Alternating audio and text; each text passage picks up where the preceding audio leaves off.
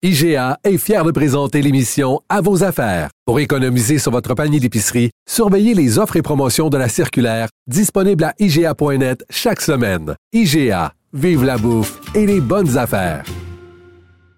Vous avez déjà pensé à un moment de votre carrière que vous pourriez être montré du doigt parce que vous étiez raciste? Bah, en réalité, euh, dès que j'ai commencé à travailler sur ce sujet, euh, je, au bout d'un an, que comme les, les, les, femmes avec qui je travaillais n'avaient pas réussi à me convertir, elles ont commencé en fait à me pousser hors du terrain, de mon terrain de recherche. Et l'argument euh, qu'elles utilisaient, c'était ça. Elles travaillent pour la police, elle est euh, les islamophobes. Alors, je sais pas comment on disait à l'époque, mais c'était voilà, euh, elle aime pas les musulmans. Euh. Mais c'est vrai que ça, je l'ai toujours entendu cette menace et que ça m'a fait taire pendant des années. Effectivement, ça avait une influence sur moi. Je, je n'osais pas. Il y avait des choses que je ne disais pas dans, dans ce que j'écrivais. J'évitais. Il y a une forme d'autocensure plus ou moins consciente qui a été totalement levée, je crois, en 2015. À partir de 2015, je me suis dit non, non, là ça va pas des euh, attentats. Oui.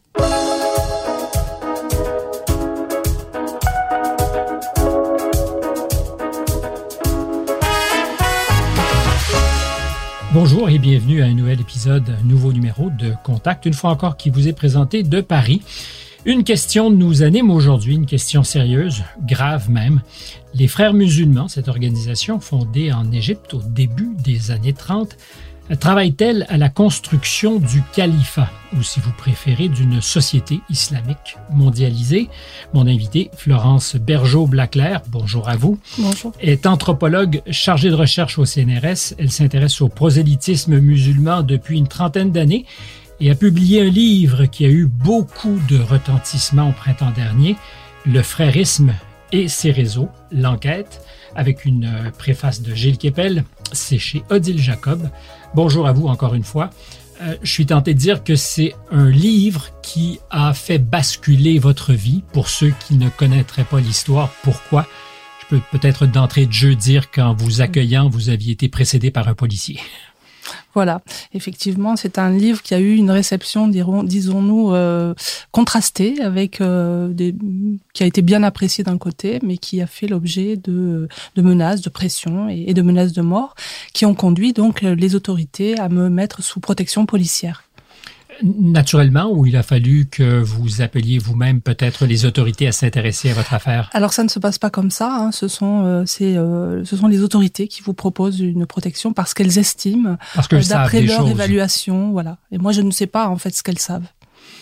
C'est pas très rassurant tout ça. Non, c'est vrai. Vous aviez avant, au préalable, publié d'autres livres? Oui. Jamais aucun n'avait engendré ce genre de réaction? Non, pas à ce point-là. Effectivement, pas à ce point-là, euh, parce que là, je m'attaque en effet à un sujet un peu difficile, qui est celui des frères musulmans en Europe.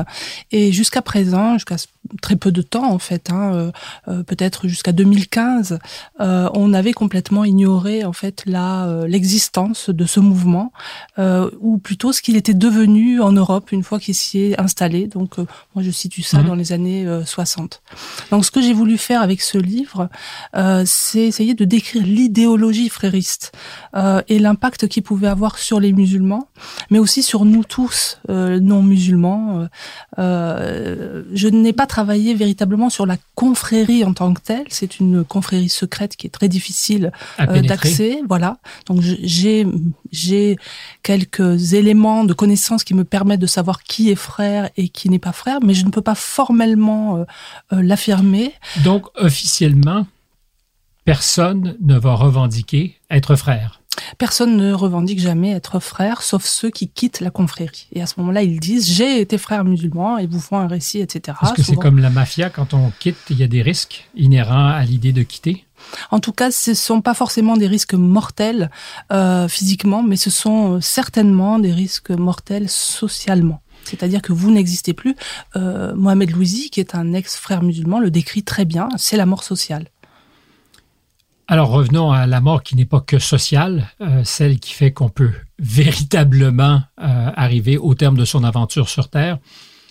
Vous avez déjà pensé que ça pourrait vous guetter en raison des recherches que vous faisiez? Oui, bien sûr, je sais que je travaille sur un sujet sensible. Euh, que ça m'atteigne moi, non, je n'y ai pas véritablement pensé. Et d'ailleurs, pour tout vous dire, je n'y pense toujours pas euh, parce que, euh, en fait, ce n'est pas vivable. On ne peut pas vivre avec l'impression qu'on va mourir d'un instant à l'autre. Donc, il y a quelque chose qui se passe dans votre esprit qui vous protège. Et moi, c'est ce qui m'arrive. je suis certaine de des recherches que je fais. Je suis certaine de leur utilité, de leur vérité, en tout cas de mon point de vue, celui que j'ai adopté pour l'étudier. et donc euh, je suis assez sereine, surtout que je ne je ne dénonce pas, euh, je ne suis il n'y a pas dans mon livre quoi que ce soit qui soit agressif ou euh, ou, qui puisse atteindre à l'honneur de telle ou telle personne. c'est un livre que j'ai voulu objectif, hein, fondé sur 30 ans de recherche et donc pour moi il ne mérite pas la, la sentence finale et, et donc je n'y je n'y prête pas d'attention au jour le jour. C'est peut-être la meilleure des manières de traverser ce qui, par ailleurs, doit être très angoissant. Vous dites, il n'y a pas de sentence prononcée, il n'y a pas de fatwa à votre endroit officiellement, mais c'est une question qui m'est immédiatement venue à l'esprit et rassurez-vous, on ne parlera pas que de vous, je veux qu'on détaille ce que vous présentez dans cette enquête, mais est-ce que l'intimidation fait partie de la technique de la conquête, parce que vous parlez de cette velléité de créer le califat. On pourra mhm. revenir sur ce qu'est le califat. Donc l'intimidation, la peur. On se rappelle tous de l'affaire euh, Rushdie. Mhm. On pensait que c'était passé jusqu'à ce que l'an dernier, en vingt quelques secondes, mhm. une personne lui donne une trentaine de coups de couteau, ici à l'affaire Samuel Paty, qui bizarrement semble avoir été un peu oublié. On n'en parle pas trop. Donc, je reviens à ma question long préambule, l'intimidation fait-elle partie du programme?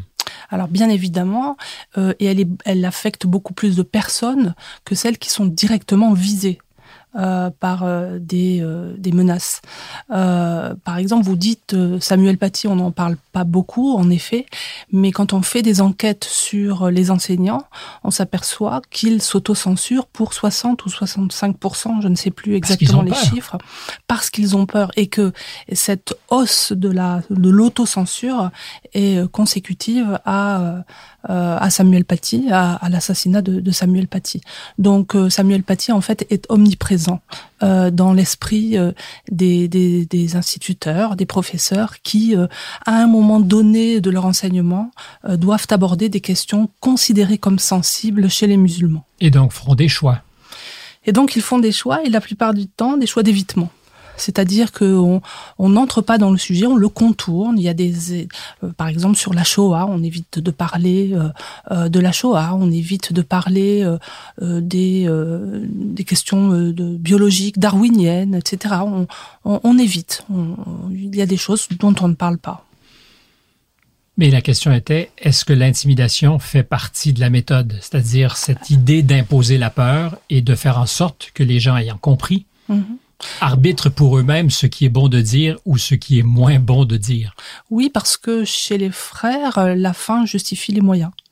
Euh, donc euh, l'intimidation euh, peut être celle des djihadistes. Alors si vous voulez, il faut que je revienne un petit peu sur ce que j'appelle frérisme et la façon dont j'ai conceptualisé ce mouvement. D'abord, comme je l'ai dit, je ne parle pas de la confrérie des frères musulmans, mais du dispositif que la confrérie euh, une fois transplanté en Europe, a mis en place pour diffuser son idéologie. C'est le plan, c'est l'objectif? Alors, pour revenir un petit peu, donc la confrérie naît en 1928. Euh, Hassan el-Banna en est euh, la, figure tutélaire mhm. et ça se produit quatre ans après la chute du califat. La chute du califat, c'est un événement mineur pour les Occidentaux et absolument majeur pour le monde musulman. Mais ça, on ne le sait pas, on, l'ignore. Or, euh, tous les mouvements revivalistes du début du XXe siècle, musulmans revivalistes, euh, sont des mouvements de revivification du califat. Et le Hassan el-Banna met en place en fait une sorte de milice qui doit, qui doit justement euh, euh, entraîner le monde musulman vers l'accomplissement de la prophétie califale, c'est-à-dire l'islam partout dans le monde. Euh, alors partout dans le monde, d'abord le monde musulman et ensuite le monde entier. Donc il y a cette velléité de convertir. Il y a bien sûr, c'est un mouvement ultra prosélyte de conversion, bien sûr, à l'islam. Et pour ceux qui ne voudraient pas euh, devenir musulmans, ils peuvent être des dhimmis, c'est-à-dire des chrétiens ou des juifs. Euh, les autres doivent être euh, combattus, mais des chrétiens ou des juifs dans le cadre qui respecte l'islam. C'est-à-dire, en gros, ils ne peuvent plus l'être véritablement.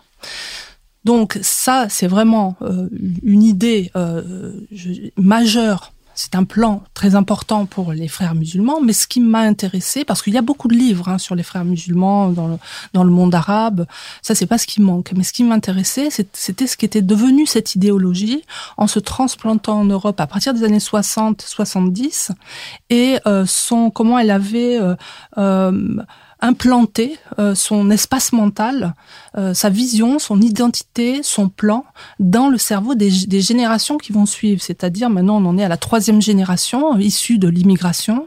Euh, c'est celle qu'on voit hein, dans les collèges et, les lycées revendiquer la baya. C'est ce que j'appelle la, la, génération halal qui n'a jamais connu autre chose que le halal, c'est-à-dire qui mange halal, qui s'habille halal, qui pense halal. et donc cette génération, c'est la génération issue de cette idéologie frériste. Mais cette idéologie, elle a aussi un impact sur l'ensemble donc de, la population musulmane, mais aussi sur l'ensemble sur, nous, mhm. euh, sur les, non musulmans. Je me situe là en tant que non musulmane. Euh, ça a un impact euh, sur, par exemple, notre capacité de nous exprimer. Il y a des choses qu'on ne dit plus je, ne m'amuserai pas à dire quelque chose sur le prophète, par exemple, parce que je connais l'impact que ça peut avoir. Ben, les caricaturistes le savent très bien. Exactement. On était avec Philippe Guéluc hier, voilà. et on discutait de ces choses, et lui s'était rallié à l'idée, c'est un choix tout à fait acceptable, qu'il n'y a pas de tabou, mais qu'il y en a un. On ne représente pas le prophète parce que le prix à payer potentiellement est trop élevé. Eh bien, pour moi, c'est une victime. C'est une victime en fait du frérisme. Il a été frérisé sur cette question-là. Et ça, c'est très important, c'est que nous avons nous-mêmes limité notre expression euh, sans que nous ayons devant nous une kalachnikov ou un, ou un poignard. Euh, c'est nous-mêmes qui nous autocensurons et qui de ce fait laissons entrer en fait cette cette vision, cette identité, ce plan euh, du, du frérisme. C'est le mot que vous employez, ce plan. Donc il y en a un. Voilà. Alors c'est ça que je voulais, je voulais caractériser. Parce que vous savez comme moi que tout ce qui renvoie à une idée de complot ou d'organisation euh, qui serait un temps soit peu sous cap euh, est discrédité aujourd'hui. On a très peur des complots, mais est-ce qu'il y a quelque chose qui ressemble à ça ou à un plan en tout cas qui serait très bien organisé? Alors d'abord, toutes les religions du livre ont des plans. C'est le plan de Dieu. Hein. Dieu a voulu quelque chose pour les hommes hein, dans toutes les religions. Donc c'est le cas aussi de l'islam. Et chez les euh, chez les islamistes, chez les fréristes en particulier, ça devient l'objectif qui justifie tout tout ce qui est fait dans la vie. C'est-à-dire que vous vous levez le matin, vous vous priez, vous vous agissez, vous allez travailler, mais vous le faites pour Dieu. Et l'objectif collectif, c'est bien l'instauration le, d'une société islamique. Donc ce que nous voyons aujourd'hui, les abayas, l'école, etc., on dit c'est de la provocation, euh, c'est des tests, etc. Non, c'est déjà la société islamique euh, dans une société que les frères veulent charia compatible. Alors je vous arrête là-dessus parce que c'est une expression, il y en aura plusieurs que je vais vous demander de définir. Je pense qu'il y a une utilité à ce que le lexique soit compris, parce qu'on tient tous pour acquis qu'on sait à quoi les concepts renvoient. Or, c'est pas toujours vrai. Mm-hmm. Quand vous parlez d'une société qui est charia, compatible. Alors c'est c'est c'est ce que j'ai euh, j'ai imaginé ce terme à partir de mes travaux sur le marché halal. Euh, charia compatible, ça veut dire que vous ne euh, vous n'avez pas vous n'êtes pas nécessairement en train d'imposer la charia, mais vous faites en sorte que la société dans laquelle vous souhaitez l'imposer l'adopte peu à peu par ses propres par ses propres valeurs, par sa propre idéologie, par ses propres institutions. C'est-à-dire que vous appuyez pour que les lois changent, pour que les mentalités changent et que euh, ce que vous prenez, euh, le voile, le halal, etc., soit finalement accepté, euh, que, que la société dans laquelle vous êtes que vous acclimatiez en fait cette société européenne qui n'a pas de tradition musulmane à cette à cette présence islamiste. Et donc c'est ce que j'appelle la société charia compatible. Et ça c'est c'est pensé en fait hein, par les frères euh, sous le mode de Dar el-Had, c'est-à-dire euh, la société mécréante, il faut la convertir pour en faire une terre d'islam, mais on ne peut pas le faire tout d'un coup. On est dans une société pacifiée, on va pas lui faire la guerre, euh, mais on va euh, l'acclimater, euh, l'accommoder, et euh, c'est ce qu'ils appellent la terre de contrat. Et pour moi, je le traduis parce que ça c'est leur vocabulaire, mais moi je voulais qu'on, je voulais trouver le mien, celui qui va nous permettre de penser et peut-être de nous en protéger. C'est ce que j'appelle la société charia compatible. Une fois qu'elle sera totalement compatible, eh bien, elle Ça bascule vers autre chose. Voilà, c'est ça l'idée. Ça ne veut pas dire que ça va se produire, hein, mais c'est ça l'idée. Alors, vous dites qu'on est en période d'acclimatation, Oui. mais cette acclimatation précéderait Mhm. ce basculement dont je vous parlais. C'est l'idée. Je dis pas que ça va se produire, c'est important. Euh, il faut pas se concentrer sur la réussite ou non d'un tel Mhm. projet, parce qu'on perd de vue le problème qu'on a aujourd'hui, qui est comment font-ils, comment travaillent-ils la et que le société. projet est opérant. Alors oui, euh, mais le, projet, c'est-à-dire la société islamique, n'est pas encore advenu. Mhm. Mais ils travaillent à la faire advenir. Et c'est ça qu'il faut regarder si on veut empêcher le processus de se produire. Donc il ne faut pas se focaliser sur leur, ob- leur objectif à eux. Il faut se, se focaliser sur notre, notre objectif à nous de protection de nos valeurs et de notre liberté d'expression. Je disais qu'il est peut-être important de se comprendre et de définir les mots. Quand on parle de l'Ouma, de- on parle de quoi? Parce que c'est très important, c'est un concept fondamental. L'Oumma, c'est euh, euh, la nation islamique hein, au sens strict. Sans euh, frontières. C'est ça. C'est euh, c'est l'unité musulmane.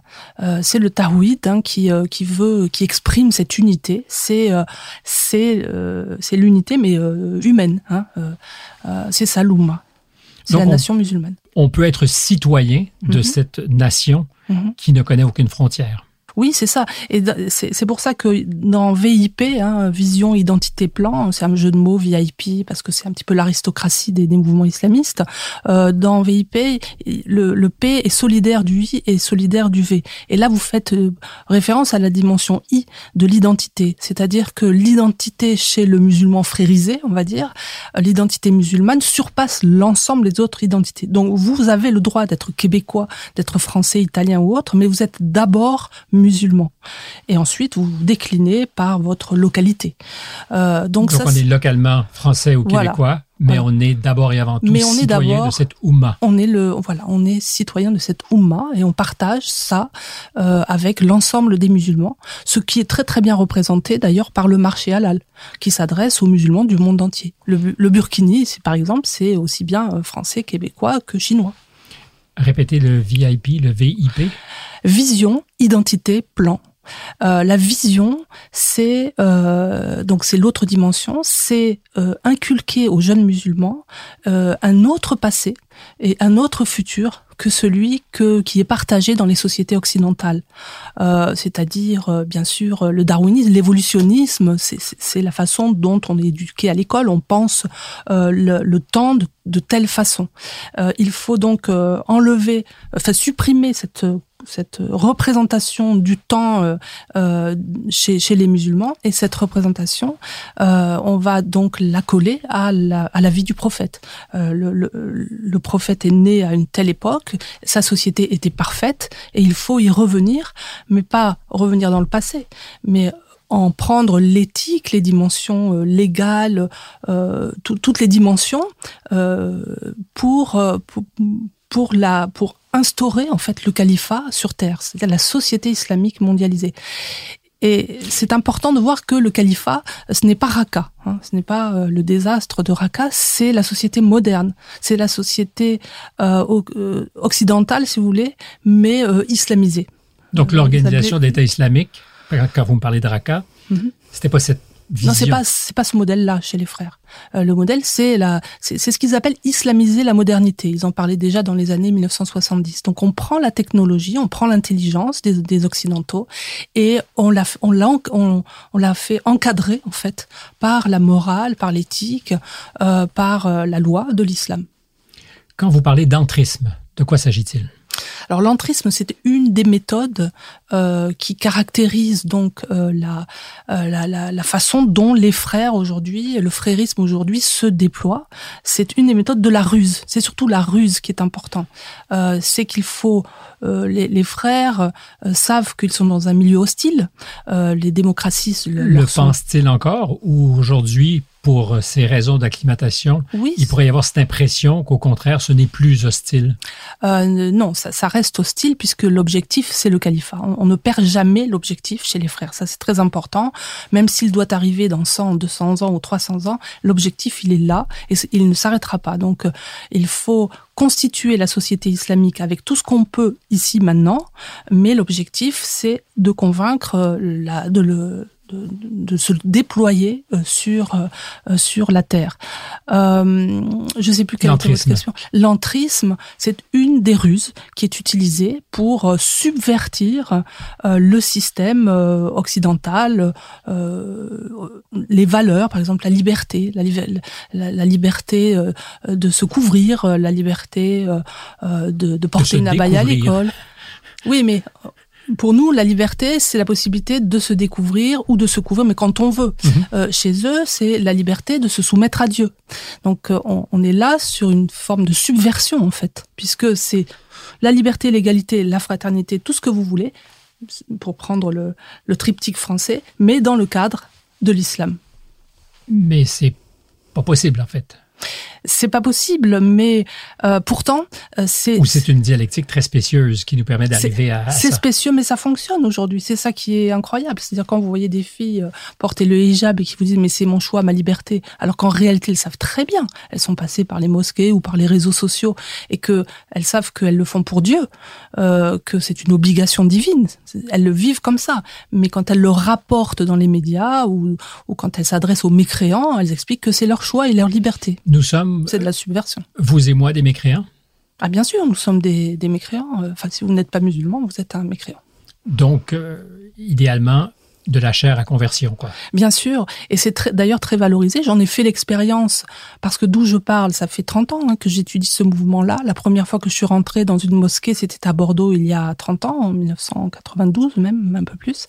Et donc, euh, euh, la première des choses que j'ai remarqué, c'était cette volonté de me convertir. Euh, j'étais dans le groupe des femmes, j'assistais à des cercles. En tant qu'anthropologue, je faisais de l'observation participante et euh, j'assistais donc à des cercles de formation. C'était autorisé à ce moment-là? Bah, j'étais euh, autorisée dans quel sens? C'est-à-dire que la mosquée vous permettait d'observer? Oui, parce que j'imagine qu'aujourd'hui, on vous verrait arriver euh, avec. Euh, ah, aujourd'hui, ce serait un petit peu plus difficile. Ce serait un petit peu plus difficile. Mais à l'époque, je n'étais pas connue, euh, je n'avais pas encore travaillé, puis j'arrivais très très naïvement. Je ne savais pas d'ailleurs que j'étais chez les frères musulmans. Et, et quand j'ai commencé, et oui, après, je me suis aperçue. Une fois que je les ai étudiés, je savais, j'ai compris où, où j'étais. Euh, mais euh, très très vite, je me suis aperçue que ces jeunes femmes, et je, je le raconte un peu dans mon livre, euh, quand j'ai dit je vais apprendre l'arabe, elles étaient émerveillée. Euh, mais quand j'ai dit que j'avais plus trop envie de porter le foulard parce que je, je rentrais pas dans la salle de prière, elles étaient euh, un petit peu plus tristes et j'ai compris que euh, ce qu'elles rêvaient de faire de moi, c'était une convertie. Alors, vous avez tout à l'heure parlé du marché halal, et c'est important pour comprendre, parce que c'est peut-être une étape qui permet l'acclimatation. Vous avez écrit là-dessus avant de faire cette enquête, de produire cette enquête, et vous disiez il y a des liens entre le marché halal et la normativité islamique. On peut intuitionner pourquoi, mais pourriez-vous développer? Alors pour moi, le marché halal est né dans les, les, les années 1980 euh, d'une rencontre euh, entre le néolibéralisme, qui est en pleine expansion à l'époque, et le néofondamentalisme euh, des, islamistes, qui aussi est en pleine euh, expansion. Donc ces deux mouvements-là très très très important, très fort qu'on vit à cette époque. Moi, je m'en souviens, même si j'étais très jeune, euh, se rencontrent et produisent euh, le marché halal euh, par la création d'une norme, d'une norme halal qui n'était évidemment pas présente dans les textes religieux.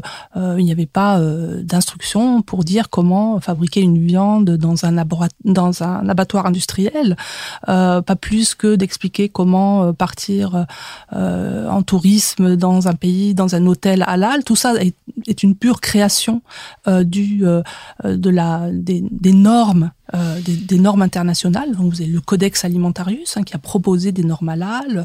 Euh, vous avez euh, donc tout un système que l'OMC finalement a validé, qui consistait donc à ouvrir un grand marché religieux.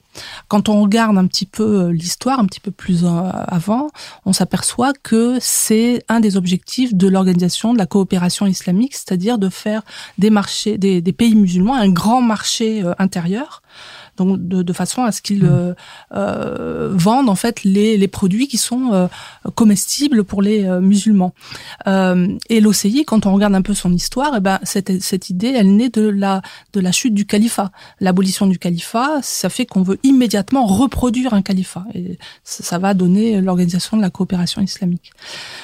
Voilà, donc cette, ce, mouvement fondamentaliste, c'est-à-dire de retour aux racines de l'islam, donc euh, vivre entièrement, euh, euh, intégralement et fondamentalement dans l'islam, il naît, il naît de, voilà du début du XXe siècle. Et il est accéléré ce mouvement par ce marché débridé aussi qui est très heureux. Bien sûr, c'est une nouvelle niche euh, le marché va immédiatement s'intéresser à ce qui peut être vendu euh, dans les pays musulmans. D'abord aussi parce que, ça je raconte ça dans mon précédent ouvrage, Le marché halal ou l'invention d'une tradition, euh, ça se passe avec l'Iran.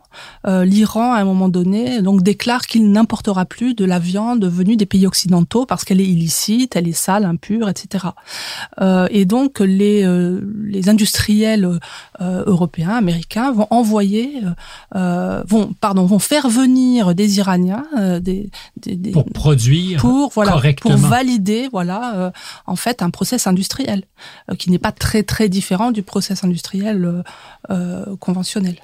Mais l'idée derrière tout ça, c'est de travailler sur les esprits par le ventre. Oui, c'est ça. Le contrôle de la viande et puis par l'argent, parce que c'est beaucoup d'argent hein, la, la, viande. donc et, et, bien sûr de à terme normer les, comportements. Alors on commence souvent par la nourriture. Euh, si vous dites à quelqu'un, bah voilà, vous ne pouvez pas manger euh, ceci parce que ça c'est la viande ou la nourriture des mécréants, des gens qui sont pas des vrais musulmans, des bons musulmans, eh bien vous empêchez, euh, vous les empêchez de, dîner, de, partager les mêmes tables, et donc c'est bien tout le système de, de, de commensalité en fait qui est détruit. vous voyez aujourd'hui très peu de musulmans qui vont dans les restaurants. Je ne sais pas si vous avez remarqué, mais il y en a très peu parce qu'ils ne veulent pas manger de la viande parce que euh, pas seulement la viande, il risque d'y avoir des, matières alcoolisées dans tel ou tel gâteau, etc. Ça, moi j'ai connu une époque, donc au début de, mes recherches, où ça n'existait pas, où il y avait certains musulmans qui effectivement étaient très stricts, qui faisaient attention à ce qu'ils mangeaient, etc. Mais moi je, je voyais beaucoup de musulmans qui, quand il y avait un, un petit lardon, bon bah pousser ça dans l'assiette, mais on, on, mange le reste et puis, et puis on, on fait, on n'en fait pas toute une histoire.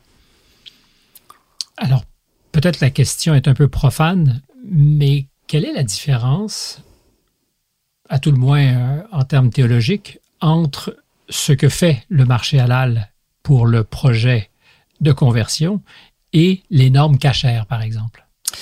Alors, ce sont des, des, histoires très très différentes. Euh, Est-ce que la question est bonne et utile Oui, non, non, mais je pense parce, qu'on on la pose évidemment souvent. Oui, mais vous parlez du halal, mais pourquoi est-ce que vous parlez pas du kasher, etc. Alors, d'abord parce que ce sont des, des histoires très différentes et qu'avec le halal, j'ai déjà beaucoup à faire pour comprendre comment ça fonctionne. Euh, avec la, la cache-route, c'est un système très ancien qui a été fait pour protéger en fait la diaspora juive, pour pour lui permettre en fait de financer euh, euh les taxes hein, euh, auxquelles elle était soumise. Mmh. Euh, puisqu'elle ne pouvait pas vivre sans payer de taxes au, euh, au gouverneur euh, qui non juif. donc ça, la, nourriture permettait, l'abattage rituel permettait de, de financer ça. et ensuite, c'est devenu un marché, bien sûr, surtout à la fin du, du, du 19e siècle, quand l'industrie a commencé, c'est devenu un marché industriel. Et, et d'ailleurs, le marché halal s'est inspiré de la cache-route hein, pour exister, parce qu'il y avait il n'y avait pas de précédent, donc ils ont été prendre dans euh, le système cache-route, ils ont été s'inspirer.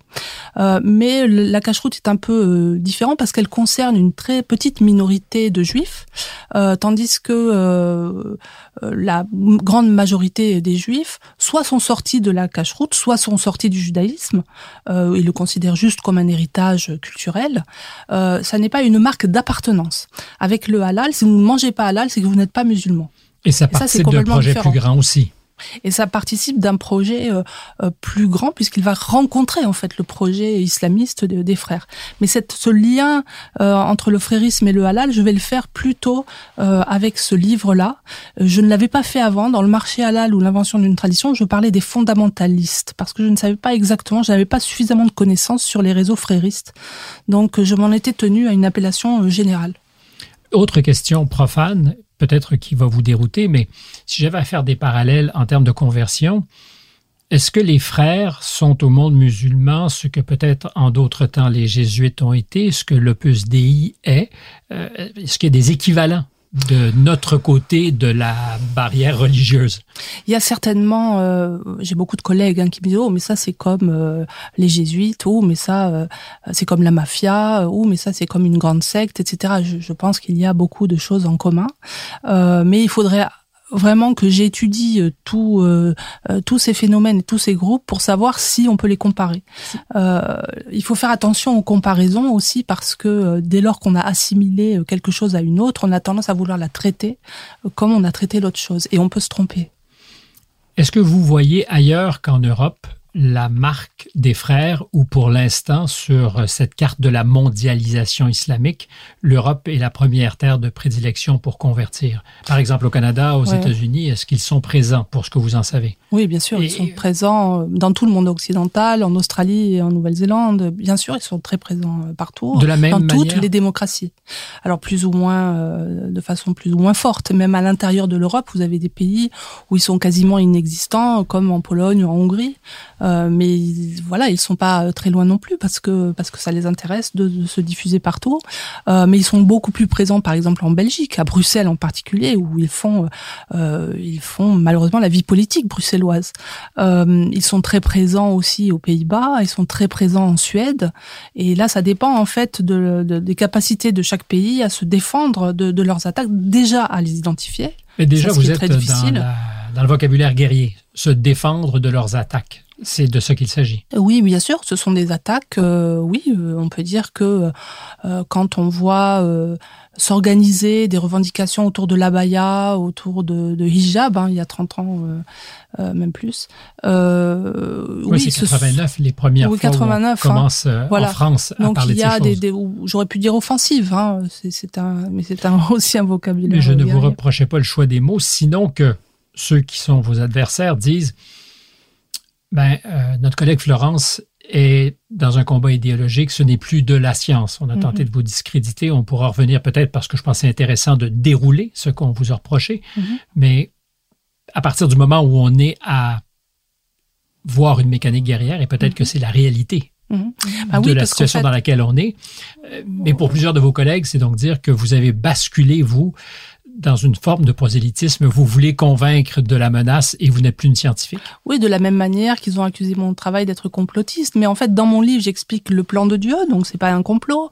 Euh, j'explique aussi que ce vocabulaire guerrier, il existe euh, chez Kardawi, euh, chez Maududi, euh, chez euh, chez les penseurs fréristes. Il, existe depuis le début, chez Hassan el-Banna, donc évidemment aussi. Donc, me reprocher ça, c'est vraiment montrer qu'on n'a pas lu ces grands penseurs du, du frérisme. Et une des choses qui m'a intéressé, c'était par ailleurs probablement public avant que vous en parliez dans le livre, mais c'est qu'on a retrouvé à la faveur euh, de, de de documents mm -hmm. des plans très oui. clairs sur ce qu'étaient les objectifs, oui. des plans détaillés. Bien sûr. Alors évidemment, à l'époque, on les a accusés d'être faux. Euh, il y a eu toute une controverse. Ce sont des plans qui n'existent pas. Ils ont été fabriqués par la CIA, etc., etc. Donc oui, bien sûr, chaque fois qu'on trouve une preuve, vous avez des, euh, des individus pour vous dire mais non, ce n'est pas ça, ça n'a jamais existé euh, et ça a été fabriqué. Est-ce que l'université aujourd'hui participe de ce mouvement peut-être de désinformation, c'est-à-dire qu'il va décrédibiliser certaines preuves parce que déjà Euh, dans une relation soumise mm -hmm. à l'idéologie frériste? Oui, Vous certains, que ça pas l'université, non, mais certains individus à l'université qui profitent de leur position universitaire ou au CNRS pour effectivement diffuser une contre, enfin une propagande euh, destinée à euh, finalement euh, euh, empêcher de, de, de de mettre au jour euh, la, les stratégies, la ruse euh, des frères, qui fonctionne très bien parce que, et ça il faut le rappeler, contrairement aux djihadistes, les frères agissent dans le cadre de la loi. C'est-à-dire que ils, ils, passent donc sous les radars de la surveillance euh, militaire ou, ou, des ministres de, de l'Intérieur autant que possible.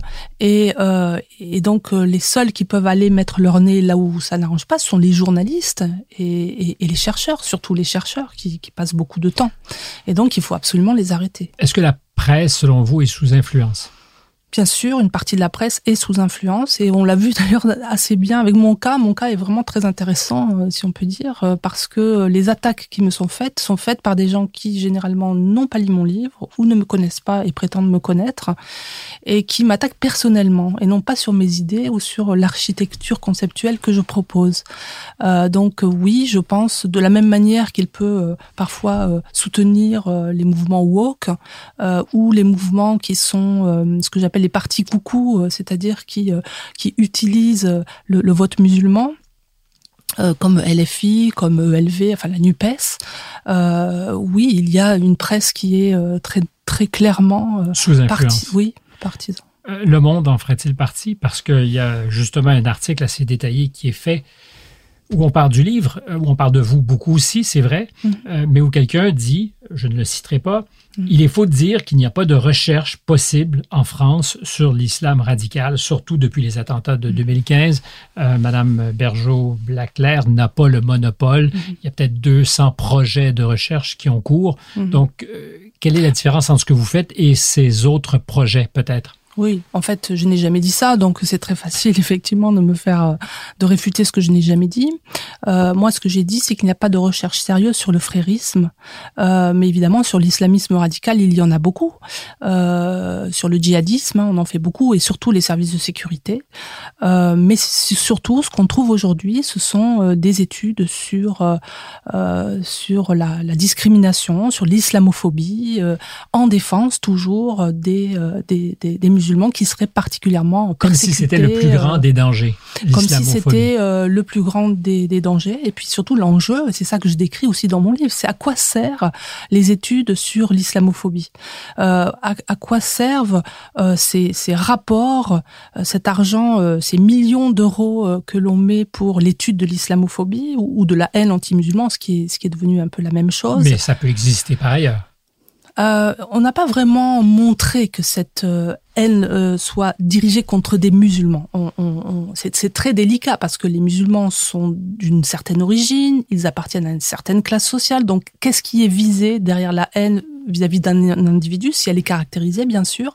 Est-ce que c'est son origine? Est-ce qu'on traite de la même manière un bosniaque euh, qui est blanc euh, et, et, musulman? Et, euh, et un, un, maghrébin euh, Voilà, on ne sait pas exactement si c'est de l'islam dont on parle et de quel islam, euh, ou si c'est l'origine sociale, l'origine du quartier, l'origine raciale, etc. On ne sait pas exactement. Mais dès lors qu'une personne est musulmane, euh, une personne musulmane euh, donc dit qu'elle est victime de discrimination, euh, on, on, considère donc qu'elle fait partie des, des gens victimes d'islamophobie, y compris si par exemple elles disent ben voilà on m'a pas autorisé à porter le foulard dans, à l'école. Jamila Benhabib écrit Islamophobie mon œil. Il y a quelque chose comme un concept creux que serait l'islamophobie, sciemment inventé, pour étiqueter tous ceux qui pourraient rouspéter trop fort. Oui, bien sûr, mais il n'y a pas que ça. Il y a d'autres vertus euh, pour les frères à cette lutte contre l'islamophobie qui est très largement euh, euh alimentée par le frérisme. C'est de diviser la communauté en, plusieurs, enfin pardon, d'empêcher la fragmentation de la communauté par exemple, chez les juifs, je disais tout à l'heure, il y a les juifs qui, qui n'ont pas gardé la cache-route et qui se considèrent quand même comme juifs. Ils ne font pas tel ou tel rite parce qu'ils sont libéraux et ils sont des juifs. Tandis que euh, l'islamophobie empêche en fait le, le champ, euh, le champ religieux islamique qui est importé, donc qui n'a pas encore toutes ces institutions dans, les pays euh, d'émigration, de se fragmenter, une fragmentation qui serait en fait le signe de son assimilation au terreau. C'est-à-dire des gens qui sortiraient de l'islam, des gens qui seraient un peu musulmans mais pas pas très pratiquants, etc. Donc cette cette lutte contre l'islamophobie essayent de coaliser les musulmans contre des ennemis qui leur en voudraient, qui les maltraiteraient, contre des États islamophobes, on crée un danger, et empêche, on, on, crée un danger, donc on vulnérabilise ces populations et on les empêche de se fragmenter en les accusant d'être déloyaux. Donc ça, c'est une deuxième, un deuxième avantage pour les frères de cette lutte contre l'islamophobie. Euh, il y en a un troisième, c'est de produire des rapports très régulièrement sur l'islamophobie. Alors, généralement, ce sont des institutions fréristes qui définissent ce qu'est l'islamophobie et qui définissent les, les remèdes contre l'islamophobie. Donc, ils s'auto-alimentent, hein, ils sont jugés partis. Et euh, ça aboutit en fait à une rééducation cette fameuse acclimatation dont je parlais, du regard des Occidentaux sur l'islamisme. C'est-à-dire, il faudrait finalement accepter que l'islamisme, ça soit l'islam et que ben, ça serait légitime. Ces gens-là sont des musulmans, donc ils sont légitimes à faire tout ce que l'islam leur demande, de, faire. Je laisse le silence parler parce que j'étais en train de, de réfléchir à ce que vous disiez un peu plus tôt et j'ai eu l'impression que vous étiez à suggérer qu'entre les djihadistes et le réseau des frères, les frères sont plus redoutables? Euh, oui, les, y a, moi je pense qu'il y a une instrumentalisation des djihadistes par les frères, euh, plus que l'inverse. Par exemple, je vous arrête là-dessus. Oui. Si vous n'étiez pas, évidemment, vous ne savez rien de ce qui vous menace, mais si vous n'étiez pas précisément menacé par les frères, il pourrait y avoir d'autres qui pourraient faire le sale boulot à leur place. Mais c'est comme ça que ça s'est passé pour Samuel Paty, et ça, on en a, on en a les preuves. Bien sûr. Évidemment. Euh, si vous voulez, euh, pour moi, le frérisme, je le, je le définis comme un système d'action. En fait, je n'utilise pas euh, la, la, théologie ni les études arabes pour étudier le frérisme, comme d'autres ont pu le faire. J'utilise la sociologie des organisations. Et pour moi, c'est un système d'action. C'est-à-dire que son objectif, c'est le plan, son projet, c'est de faire avancer toutes les composantes de l'islam et toute l'oumma en fait vers ce projet califal. Et donc la, la fin justifie les moyens. Et donc il faut c'est Kardaoui qui l'a théorisé. Euh, il faut le faire pacifiquement dans les sociétés pacifiques parce que mener la guerre à une société euh, pacifique qui est très puissante comme la comme la nôtre, ça n'avancera, ça n'aboutira à rien. Donc il faut mener cette ce combat euh, de la façon la plus légale possible, de la façon la plus douce possible pour habitué pour acclimater et jouer la séduction aussi. Hein, euh, euh, les, les, hijabs, mon choix, ce qu'on voit sur les grandes affiches du Conseil de l'Europe, etc. On est complètement dans la séduction. Mais c'est l'opération marketing, littéralement. L'opération marketing et le marketing aide beaucoup. Hein. Nike joue le jeu à fond euh, des, des frères musulmans. On se demande d'ailleurs qui est derrière le marketing de Nike à force à force. Ils sont complices. Euh, il faudrait regarder ça de près. Euh, en tout cas, qui fait la communication Il faudrait regarder ça de près parce que ça va très loin. Euh, euh, les, médias aussi peuvent jouer ce rôle-là. Je, je, je, regardais ce matin, je crois que c'était dans Le Soir euh, en, en, Belgique, qui est, qui est un journal, à mon avis, très problématique. J'en parle dans un de mes ouvrages qui s'appelle Cacher cet islamisme, que j'ai écrit avec d'autres euh, personnalités belges. dans le donc, il parle du, du burkini, qui est maintenant autorisé dans une piscine publique, et il pour pour illustrer sa, sa démonstration, met une publicité de Nike. Mais alors, on ne sait pas si on est informé ou si euh, on est euh, l'objet de non, ce mais c'est très normatif. À partir du moment où Nike le fait, tous devraient le faire. Oui, c'est ça. Et puis, c'est enfin, la publicité Nike avec énormément d'argent, euh, très, des, des, femmes très belles, des formes magnifiques, etc. Bon, voilà, vous tombez sous le charme de ça. Et ça, c'est pas fait pour les musulmanes, évidemment. C'est fait pour les autres, pour leur dire, mais regardez, l'islam, c'est ça. Une femme couverte, et alors? Obligée de se couvrir, écoutez, n'en faites pas tout un plat. Quand on s'attaque frontalement aussi à la presse, évidemment, ça fait que vous vous retrouvez souvent bien seul. Alors, euh, pas, pas vraiment. En tout cas, en France, j'ai la chance euh, de, de, vivre et de travailler dans un pays euh, qui m'offre à la fois la protection, la protection fonctionnelle du CNRS. Hein. Tous les procès que j'ai intentés sont soutenus par le CNRS. Et pourtant, ils vous ont pas nécessairement beaucoup aidé au fil des 10, 15 euh, bah, Ils le font pas avec un grand enthousiasme, mais bon, c'est le Vous avez même euh. dû ruser pour financer vos projets. Bah ça, c'est une autre histoire. Je suis d'accord, mais à la manière des frères, vous avancez un peu voilé. Vous avez réussi. Euh, je vous fais un clin d'œil complice, s'il vous plaît. Ne prenez pas la mouche. Mais, non, non. mais vous avez dû, pour financer ces recherches qui clairement n'intéressaient pas tout à fait le CNRS, je reviens au mot, hein, ruser pour aller chercher des sous parce qu'il n'y avait pas d'appétit pour ce que vous proposiez bah, je sais pas si c'est de, de, de, la ruse, parce que euh, la ruse est de mauvaise foi.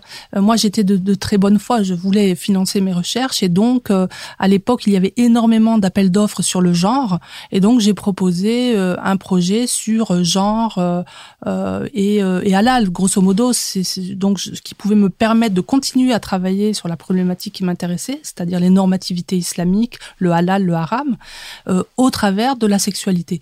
Donc je l'ai fait ce projet, mais euh, il m'a apporté beaucoup. Il m'a apporté la possibilité de faire euh, une Marie Curie, d'obtenir une bourse Marie Curie en Belgique. Euh, et donc, si j'avais la bourse Marie Curie en Belgique, ça m'a permis de rentrer au CNRS. Vous voyez. Donc, j'avais juste identifié les meilleures façons de valoriser mon travail, ce qui n'est pas exactement pareil qu'une ruse. Pas exactement, mais on pourrait penser quand même que vous avez trouvé une solution à un problème qui se posait. Voilà. C'est certainement recommandable que de ne pas être idiot. Vous étiez à dire que en France, vous avez la chance d'être dans une société où il est encore possible de dire des choses, d'incarner des choses. Et par les médias, puisque vous m'avez posé la question des médias, effectivement, j'ai cité quelques médias un peu désagréables, mais il y a d'autres médias qui euh, qui ont pris mon travail très, très au sérieux, euh, qui ne le prennent pas bêtement, qui peuvent aussi euh, en critiquer des aspects. Et moi, je ne demande que ça, d'ailleurs, d'être critiqué pour mieux avancer. et donc, ils font leur travail honnêtement. Et j'ai eu beaucoup de soutien de la part de collègues aussi quand une de vos conférences, évidemment à l'époque ça, a eu un certain retentissement aussi, mais quand une de vos conférences est annulée, c'est le principe de la liberté d'expression et particulièrement là où elle devrait être le mieux protégée à l'université qui mmh. est mise à mal. Oui, c'est évidemment euh, très grave. En plus, on est dans un cas d'autocensure euh, caractérisé. C'est votre université en plus Non, ça n'était pas mon, mon, université, la Sorbonne, ah. mais donc j'avais été invitée euh, effectivement pour donner une conférence très peu de temps après la sortie de, de mon livre, euh, dans le cadre d'un DU laïcité, enfin complètement dans, dans le sujet. Et puis, suite aux menaces, j'ai été mise sous protection policière et donc la personne qui organisait le DU a prévenu l'université de ma situation et donc l'université, le recteur a fait ce qu'il faut pour assurer la sécurité. A dit il n'y a pas de problème. Et quand il en a parlé à la rectrice, elle a dit bah écoutez, euh, ça risque de poser des problèmes, donc il vaut mieux pas euh, que cette euh, conférence ait lieu. c'est en période d'examen, c'est pas très loin. Je crois que c'était en mai, donc c'était pas très loin de, des périodes d'examen. Donc on va pas fâcher les étudiants, etc. Donc n'organisons pas cette conférence ou repoussons-la, mais sans donner de, de date. Et évidemment, quand j'ai appris ça, j'ai fait un tweet. J'ai dit bah voilà, euh, non, euh, puisque en fait j'avais annoncé ma conférence et donc j'ai dû tweeter bah non cette conférence n'aura pas lieu. Et à ce moment-là, euh, évidemment, ça a beaucoup attiré les médias et, à juste raison. Et qui fait les universités se précipitent pour cogner à votre porte et vous inviter. non, mais finalement la conférence à la Sorbonne a eu lieu un mois plus tard. J'ai pu rencontrer la ministre de l'enseignement supérieur et de la recherche, le ministre de l'Intérieur. Euh, alors ce dernier m'a paru assez euh, assez bien comprendre les enjeux et très au courant, hein, c'est normal, il est ministre de l'Intérieur.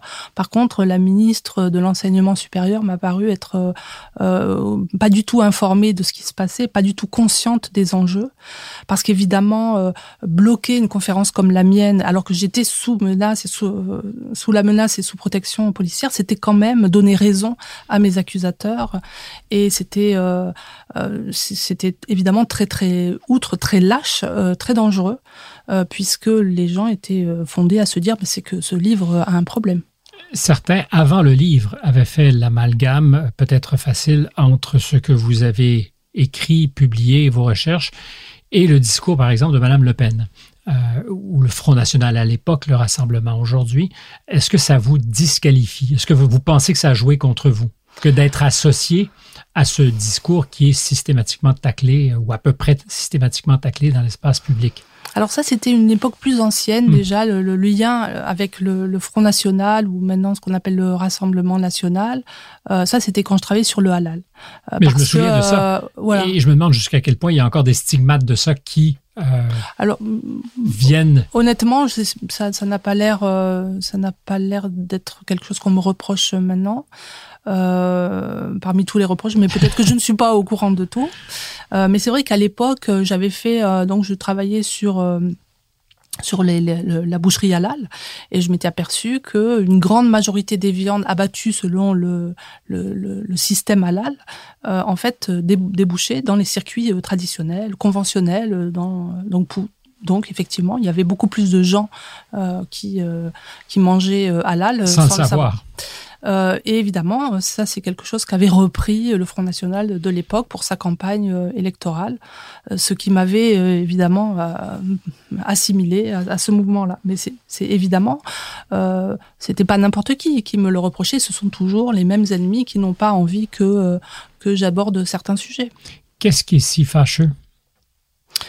Ah bah, en fait, euh, faire le jeu du Front National. Moi, j'ai toujours entendu ça. Non, je parlais surtout qu'est-ce qui est si fâcheux dans ce que vous amenez, dans ce que vous dites, et qui fait que ben, plusieurs, y compris autour de vous, à l'université et ailleurs, disent non, non, non, non, il ne faut absolument pas euh, entendre cette parole.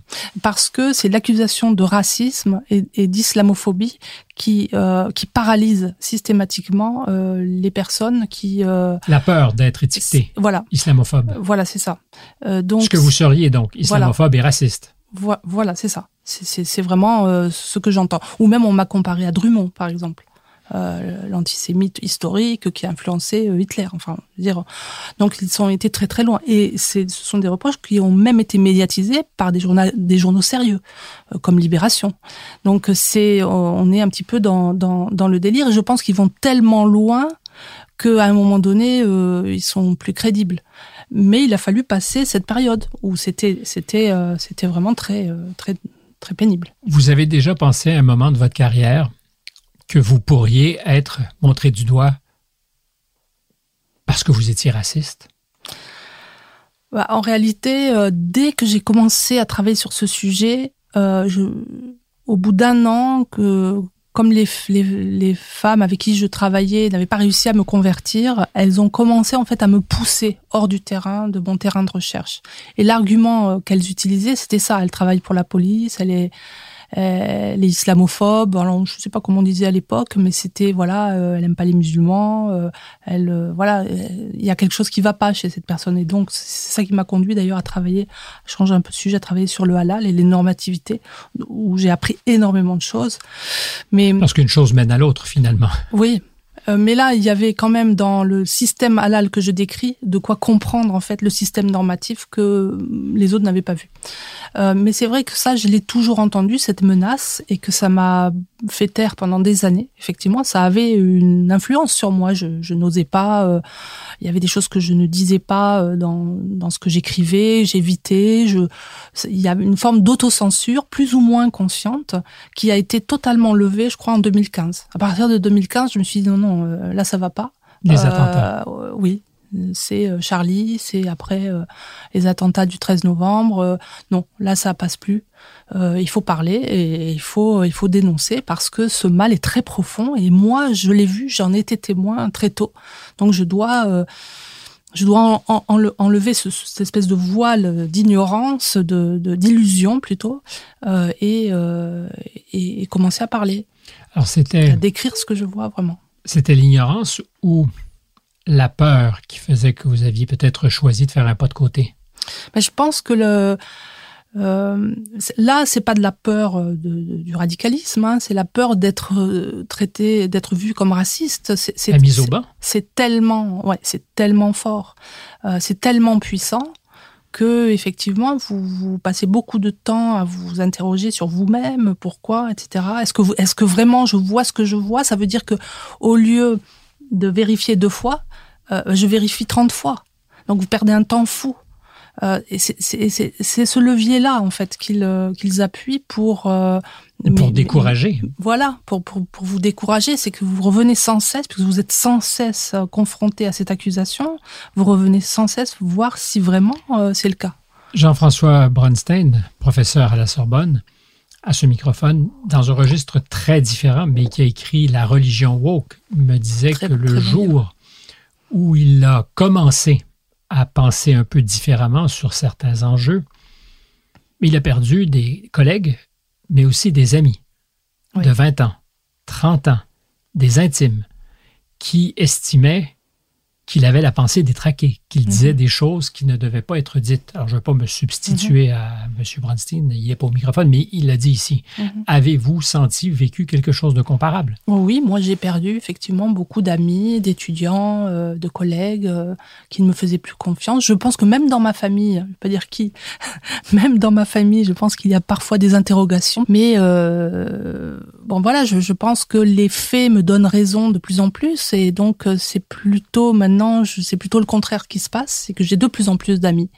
Euh, et ça, ça fait euh, de plus en plus de soutien. Et ça, c'est évidemment très important pour moi parce que euh, finalement, avec tout ce que j'ai perdu sur le plan de la carrière, j'ai pas, je peux pas avoir d'étudiants parce que je les mettrais en danger et parce que en plus ils n'auraient pas de d'avenir dans la profession puisque s'ils sont dirigés à vous, évidemment, voilà, dirigés par Bergeau Blaclair pour le moment, euh, on verra plus tard. Hein, je perds pas espoir, mais pour le moment, c'est pas un bon plan.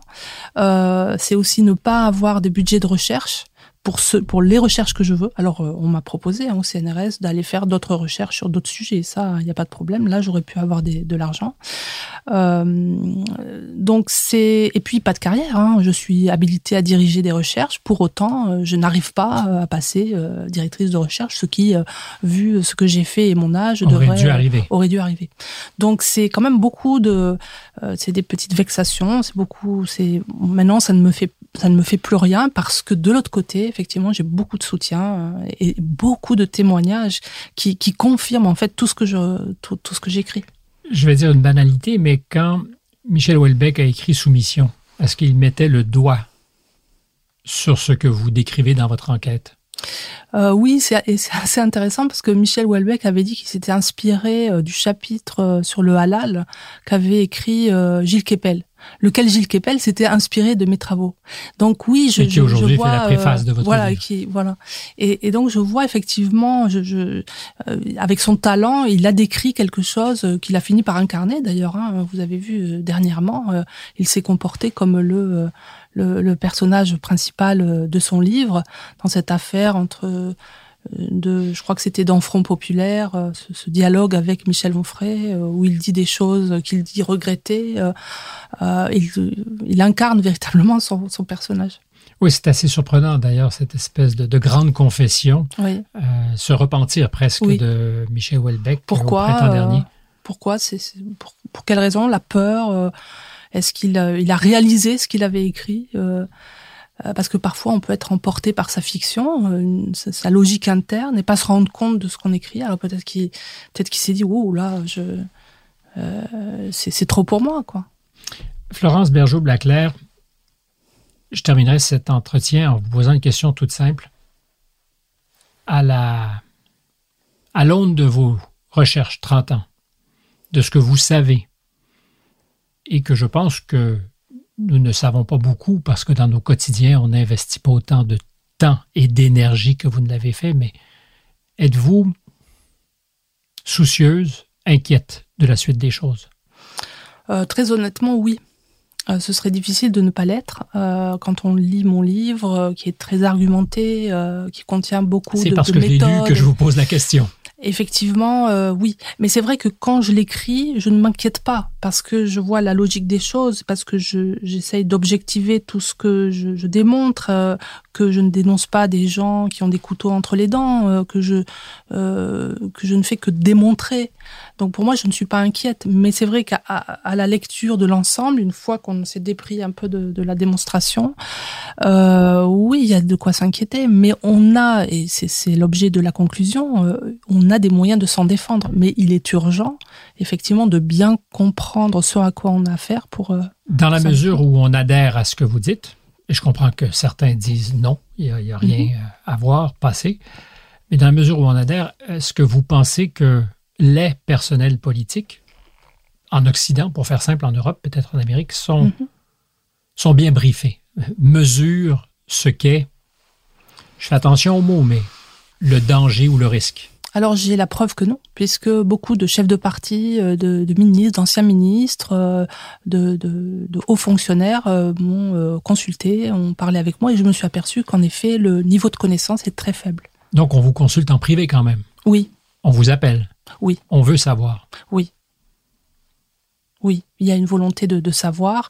Je pense que euh, ça peut induire euh, des politiques un peu différentes. Moi, ce que je vise surtout, c'est le réveil des citoyens musulmans et non musulmans. Parce que ce livre, il s'adresse aux deux. Euh, il est important. Les premières pas victimes. Une charge à fond de train contre les musulmans qui vivent en France, par exemple. Et il faut informer les musulmans sur ce qu'ils subissent euh, objectiver en fait ce qu'ils subissent eux depuis 30 ans et que nous on subit que depuis quelques années. Finalement, souvent quand on dit oui mais les musulmans réagissent pas contre les frères, etc., ils sont complices, etc.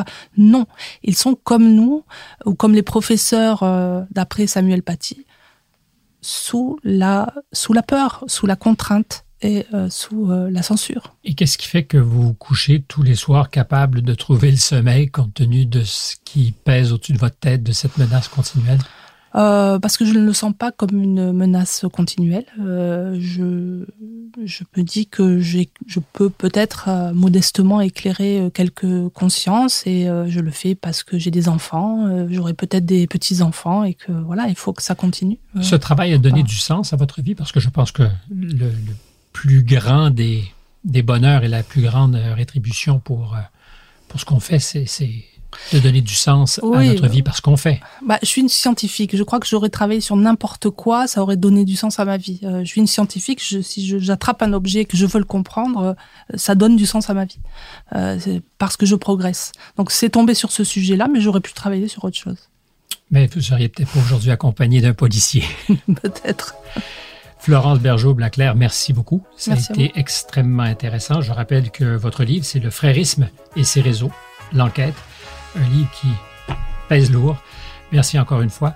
Ben, c'est tout pour cette semaine. Avec nous ici en studio, il y avait Adrien Beccarias et Jeanne Croteau qui est à la réalisation, Marianne Grenon à la recherche, Stéphane Bureau au microphone. Comme chaque semaine, je vous le rappelle, s'il vous plaît, euh, manifestez-vous sur nos réseaux et aussi abonnez-vous à notre chaîne YouTube. Ça fait toute la différence pour le référencement. À très bientôt.